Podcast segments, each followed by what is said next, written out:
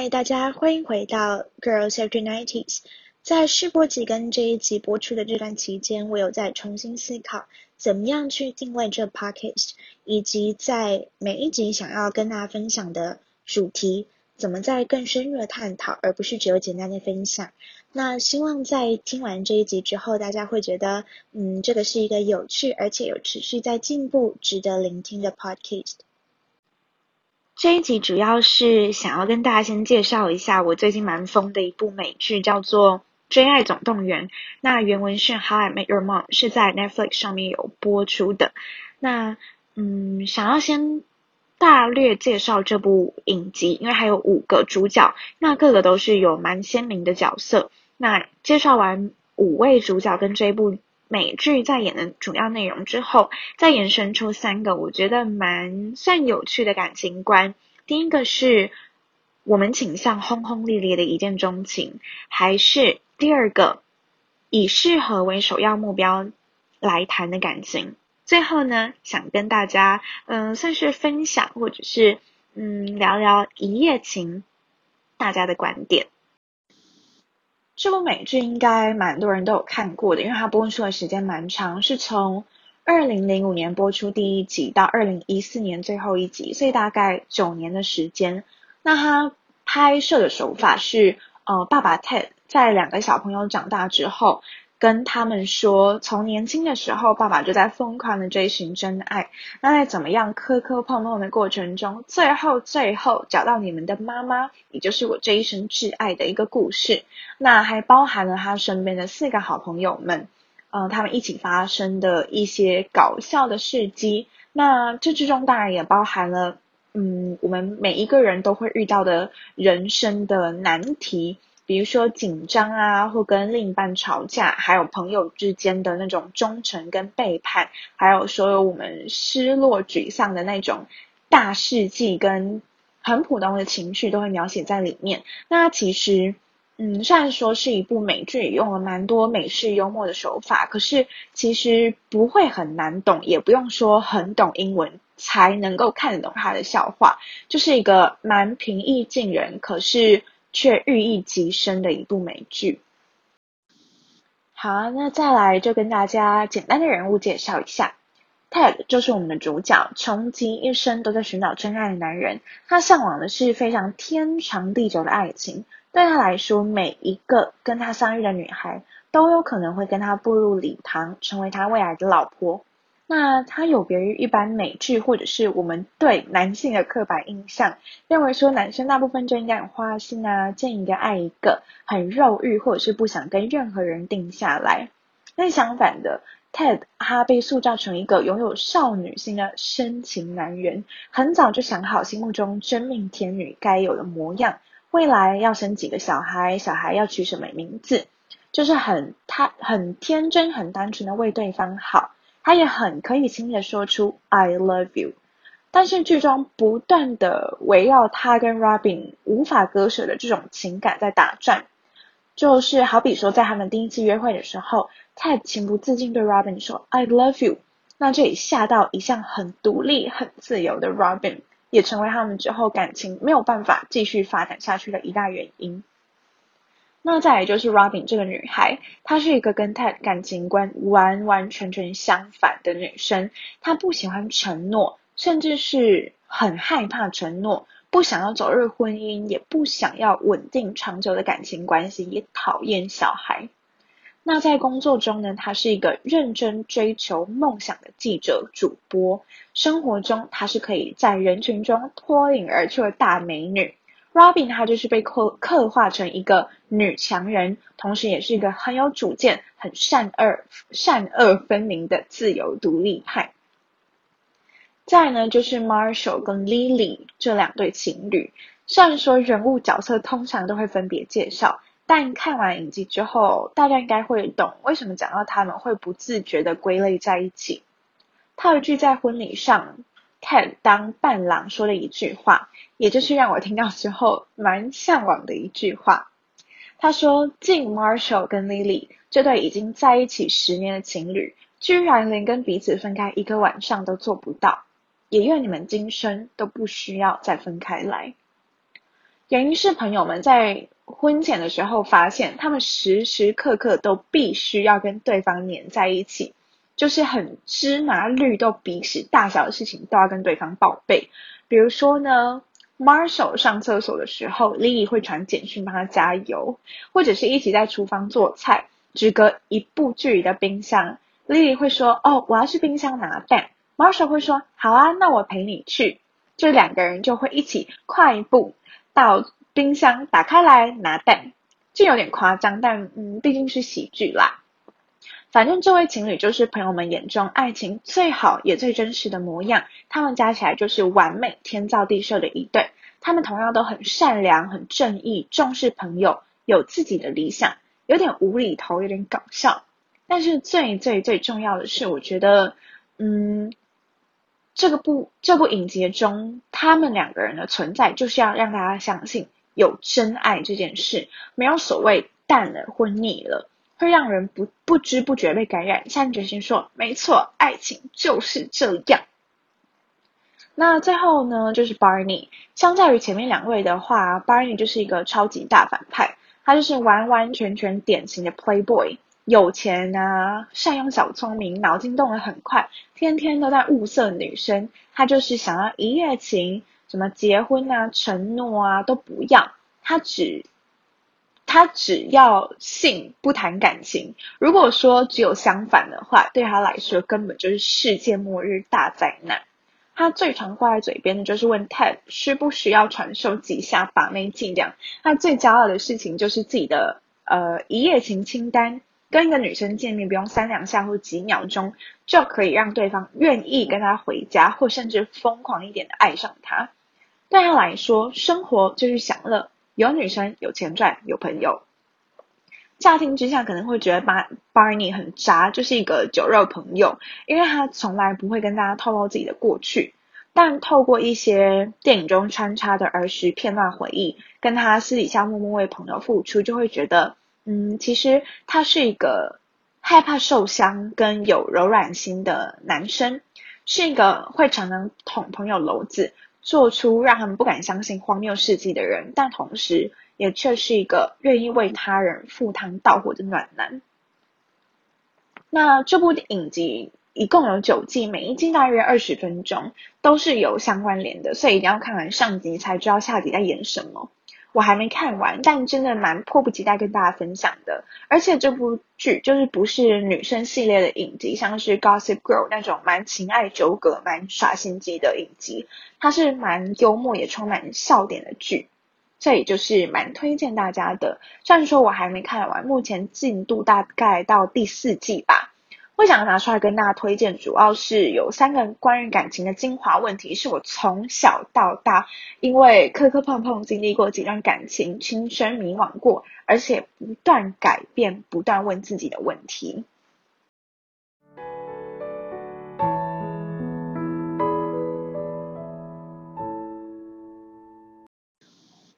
再就进入到我们今天的主题啦。在感情中，你觉得适合比较重要，还是感觉比较重要呢？我自己觉得，嗯，感觉大部分都是第一眼就产生的，就像是一见钟情那样。那我个人是相信一见钟情的，特别是我觉得对男生而言很适用，因为感觉上大部分男生都是视觉动物，可能看他们看你几眼，心里觉得说，哇，这个女生。第一印象好可爱、好大方，或者是很漂亮，就会先进一步对他产生好感。那产生好感之后呢，当然就是会对你示好，或无意间特别流露出很贴心、对你特别好的那种举动。而女生其实大部分都是处在被动追求的那一方，因为这个人可能对你特别好，你才渐渐留意到他，渐渐看到这个人的其他优点。当然啦，在这个问题最理想的情况下是喜欢，而且适合，而且也可以接受的。我个人觉得答案是蛮随着年龄跟心境改变的。假设说你今天是一个追求活在当下，而且很注重感觉的人，可能会比较倾向喜欢比较重要。但如果说你今天是一个必须跟你的情人远距离啊，或者是你愿意花时间在沟通跟互相磨合这一块，那也许你会选择答案就是适合自己的人比较重要。可能有些人会觉得说，适合你的人才能够长长久久，喜不喜欢的那种感情是可以慢慢培养的，喜欢是一时，感情久了也会有淡掉的一天，不是吗？等到他那种刚开始的激情渐渐升华成亲情跟友情，你就会开始意识到适合的重要性。但反过来说，也许你觉得现在这个人很适合你，但人总是会改变的，或者是你的生活圈、你的现实面总是会受到挑战。或许你现在觉得适合，之后就再也不适合的呢？但如果你是一个依靠感觉的人，如果你喜欢他，那你就会拿出更多的热情、更多的耐心去克服原本你觉得不适合的勇气跟动力。简单来说，就是如果今天你有两个追求者同时在追求你，都是符合原先你设定的基本理想型条件。只是有一个是你第一眼就真的深深被他吸引的，不论是外表、身材还是内在的魅力，他都有办法让你觉得有那种飘飘然的感觉，走路起来很轻快、很快乐，看待任何事物都很美好、很幸福。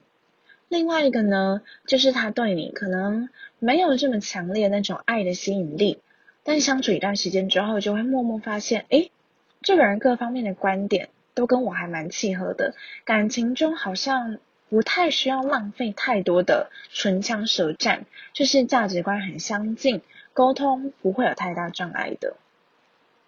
虽然说，我觉得讲到这边，应该大部分女生答案都会倾向选择后者，而大部分男生，我个人的观察应该是选择前者啦。但那也只是我个人的观察，并不代表泛指所有人。但是我必须很诚实的指出一点：如果刚开始你遇见这一个人，他是一个没有魅力、没有地方吸引你的话，那会有几趴的几率，可能会让你们走到哦相处一段时间，再渐渐发现这个人的好呢？这就是我其实觉得一见钟情几乎是必然发生在大家身上的。那这个第一印象或者是一见钟情的这个影响力。有一个呃蛮专业的名词叫做首因效应，它是说第一印象对我们影响的强烈程度大到我们会在日后的相处中仍然受到第一印象左右，因为初次见面的过程跟初次见面的印象会深刻的印在我们的脑海里。那至于为什么我们会对一个人的一见钟情，甚至产生那种哦，我好想接近他，我好想跟他谈恋爱的想法呢？原因是，嗯，掌管人类基本生理需求的脑干会分泌像是催产激素跟多巴胺这样的激素。催产素呢，主要是调节像是口渴、饥饿、想睡觉这种基本需求。那除了这些之外，也掌控我们的情绪。人在谈恋爱啊、怀孕、生产的时候，催产素的分泌会让我们觉得浪漫，会充满母爱。所以催产素的作用主要是拉近人跟人之间的亲密感，而多巴胺呢，就是促进欲望跟快乐的源头。比如说，我们普遍听说吃甜食跟运动会让心情变好，主要是大脑中多巴胺的分泌会让脑中的回路接收到资讯说。像是，嗯，夏天天气很热，口干舌燥的时候，你喝到一杯冰水，那种畅快感；或肚子很饿，大吃过后的饱足感，跟性爱可以满足感情欲望，这这些感觉。那这些感受呢，就像通过我们脑中快乐的脑回路，刺激到我们的大脑，让我们觉得开心、兴奋跟幸福。而这个恋爱的多巴胺跟催产素。大概会持续分泌个两三年，浓度才会渐渐下降。所以说，以科学的角度来看，也许要两三年之后，我们才能摆脱我们生理的影响，慢慢体悟眼前这个人是不是真正适合我。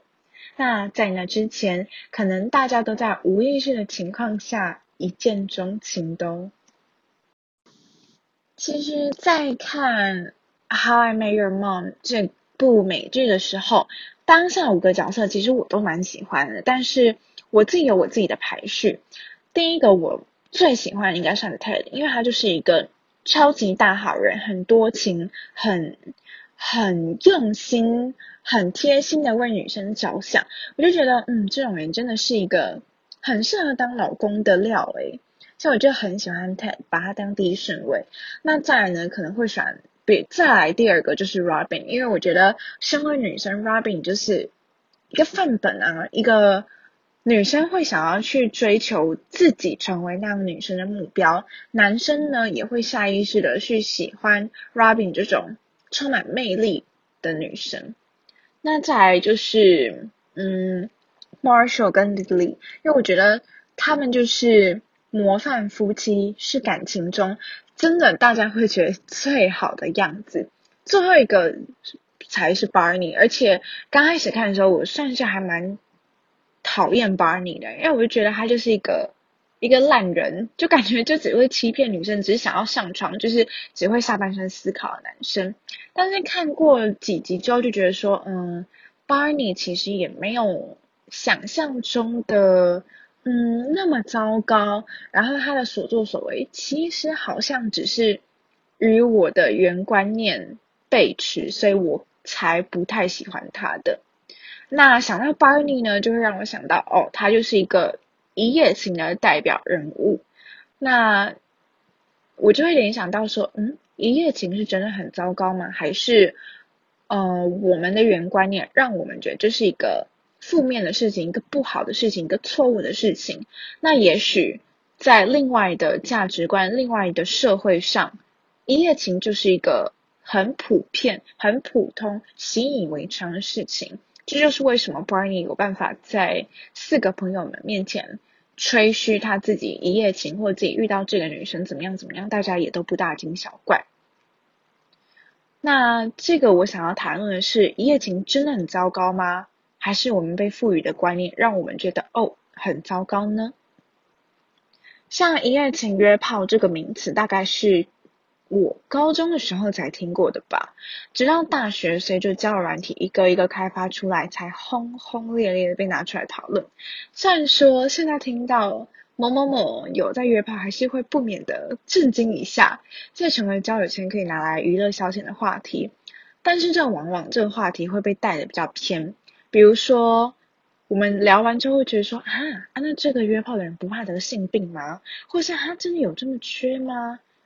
或如果说你的男女朋友或你的暧昧对象跟你坦诚说，哦，我之前曾经约炮过啦，我也曾经哦有把陌生人带回家的经验，那你会怎么样呢？或是你还会继续跟他交往吗？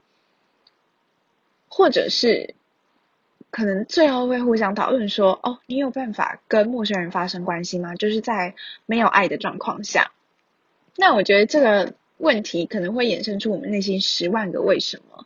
主要是因为我们的性观念比较隐晦，像是我们这个年纪的女生，you know girls after nineties，爸妈可能会从小灌输你不要婚前性行为的观念，主要原因就不外乎那几个。女生容易吃亏啊，女生容易怀孕，女生应该矜持一点，女生应该把最珍贵的保留给你未来的老公。那最直接的观念应该就是女生要留一点给别人探听。在学校教育中，我们学到的大多数是成为一个正人君子，应该要懂得克制自己的欲望。加上台湾早期教育受儒家思想影响较深，大家不陌生的课本内容应该就是。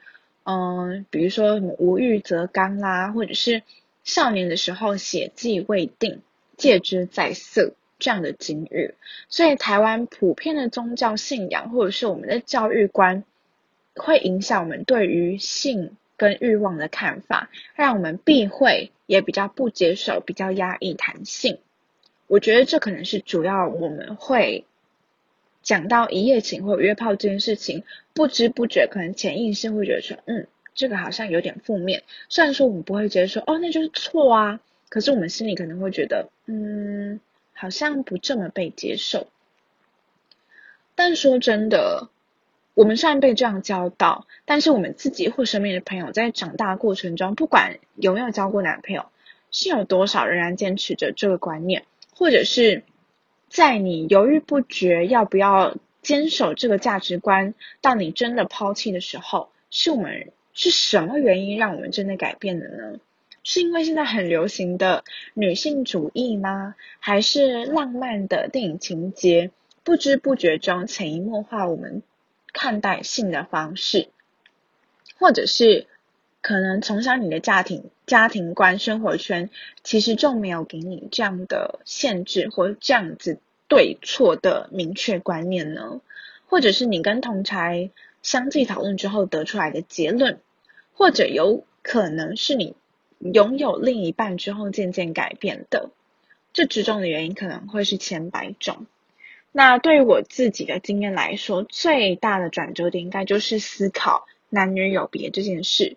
比如说，嗯，为什么我哥基本上没有什么门禁，出门也不用特别交代跟谁呀、去哪、几个人过夜的话，也不会特别说哦，有几个男生、几个女生交女朋友。也不会有什么限制、什么规定，顶多哦交代一下要尊重女生、保护女生，其他的就随便他、放任他的感觉。但我呢，除了时间、地点、人物要交代清楚之外，男女比例也是很重要的，更不用说小小年纪要在外面待到八九点。刚开始我可能只是觉得说，为什么被限制这么多？可能是因为我自己方向感不好，容易迷路吗？直到后来。我有一次问我妈说，我可不可以去朋友家住？我妈坚持说绝对不可以。她说可以邀请朋友来我们家住，但是你不能去人家家里。理由是，嗯，因为你去别人家住，我们不知道别人是不是坏人，不知道别人心里在想什么。反正总归一句，就是女生比较容易受骗，比较容易受伤，比较容易吃亏。那这个怕被人家骗、容易吃亏的想法，就一路跟随我。到我交了第一个男朋友，那交了男朋友之后呢，可能性这件事情就变成不得不面对的一件事，也是我开始用自己的角度、自己的出发点来思索。反正思索到最后的结果，我是觉得，嗯，对于我来说，性跟爱是结合的，有爱就会有性，有性，嗯，好，可能不一定会有爱，但对我来说，这两者并存。才是可能的，所以我就觉得，在爱情中，性好像就是，嗯，必然会走到的那一步，就是自然而然发生的那一步。所以最后，我的观念，我自己的观念，我自己价值观，其实因为我家人是很传统的，我自己刚开始也是秉持说，绝不绝不婚前性行为，绝不轻易的把身体交给下一个人。可是直到。呃，可能交了几个男朋友之后，当然我男朋友也不是那种什么哦逼我一定要上床什么的这种男朋友，但是可能自己我就会思考，思考之后就觉得有了感情，有了爱，性就是一个理所当然的事情，不发生性才是一个我们去克制不要发生、去压抑的事情。其实说的这些，并不是要鼓励大家说婚前性行为才是正确的。我也不认为说保守传统这件事情是以前的年代才应该存在，就现在就应该消失。现在的我们应该要做什么事情才是对的，才是跟得上时代的。但因为我觉得，不管时至今日，我们要讨论的是女权呢，还是女性主义，还是性别平等，还是性开放、性自由这件事情，其实这件事情往往。都只是在诉求一件事情而已，你可以。但如果我们今天就只单单着眼于性，那就是说，女生也可以谈性，女生也可以享受性，女生在这件事情上不应该被套有滤镜。当然是在自己觉得说值得不后悔的情况下。我觉得我最大交了男朋友之后改变的原因是我开始去思考说，好，那既然。有了性是很正常的一件事情，我们避开性才是因为我们的教育可能压抑我们，那我们不去做这件事情。但是为什么男生可以不用压抑？男生可以好像很大方的跟朋友谈论说哦自己有多厉害，可是女生就算有了性，女生其实也不会去跟他吹嘘说哦我真的多爽啊什么之类的这种这种言论，或者是可能很多男生会有处女情节，然后我就在思考说为什么会这样，女生为什么不可以？不是说女生今天也要跟男生一样，呃，狂讲自己的身体，狂吹嘘自己。跟几个人上床过，不是这个意思。我意思是说，为什么男生在性这件事情上不会被框架？男生在结婚的时候可能不会被讨论说，哦，他是不是处男？可是女生有可能却会面临到这种遭遇。那是因为我们的价值观怎么看待女生这件事情？那我思考到这个层面的时候，我就会觉得说。那我我也不需要再压抑我自己，因为我觉得，嗯，第一点是性在感情中是必然的，第二点是我不需要因为过去的价值观或过去人们怎么想、怎么教导我们，我们就必须一定要照着哪方面走。对我来说，性这件事情就是自己认为值得、不后悔的情况下。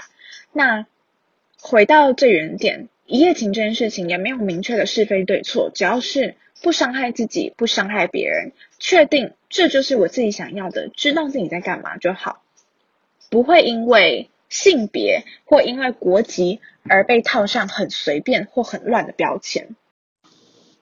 那在。今天的结尾就想要跟大家分享，我看到的一篇文章作为今天的结尾。这个 blog 叫做人助旅行，那它的标题是欧洲人都很乱吗？那它里面就有谈到说，呃，他在交换学生的时候遇到的一些事情，那当然是东西文化融合之后让他看到的比较不同的一方面。那他这里面就有提到说性。他说：“发生关系这种事情是你情我愿的，是一个像是协议。如果你愿意，好，那我们就来。那如果说你不愿意，我也不勉强，没有人吃亏。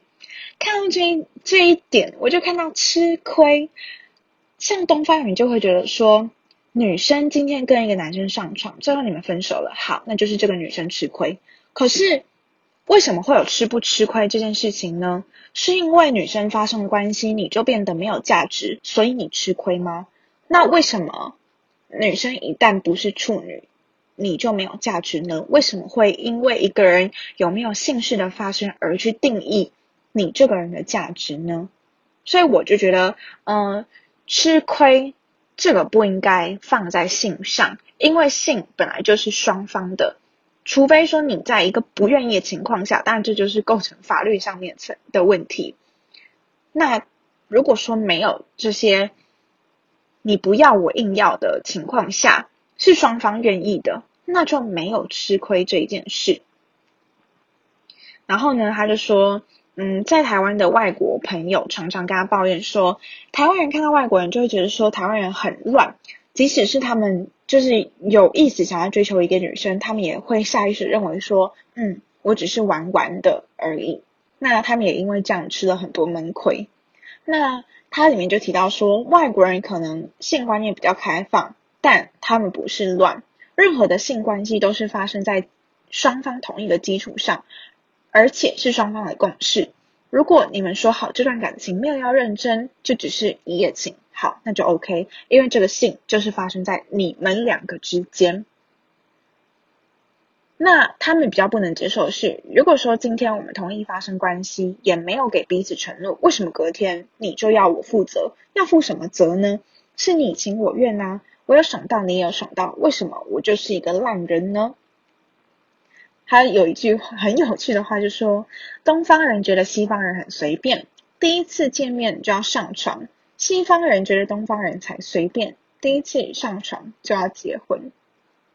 那如果说大家有兴趣看一下这个文章的话，它是叫做“人助旅行”，标题是“欧洲人是不是都很乱”。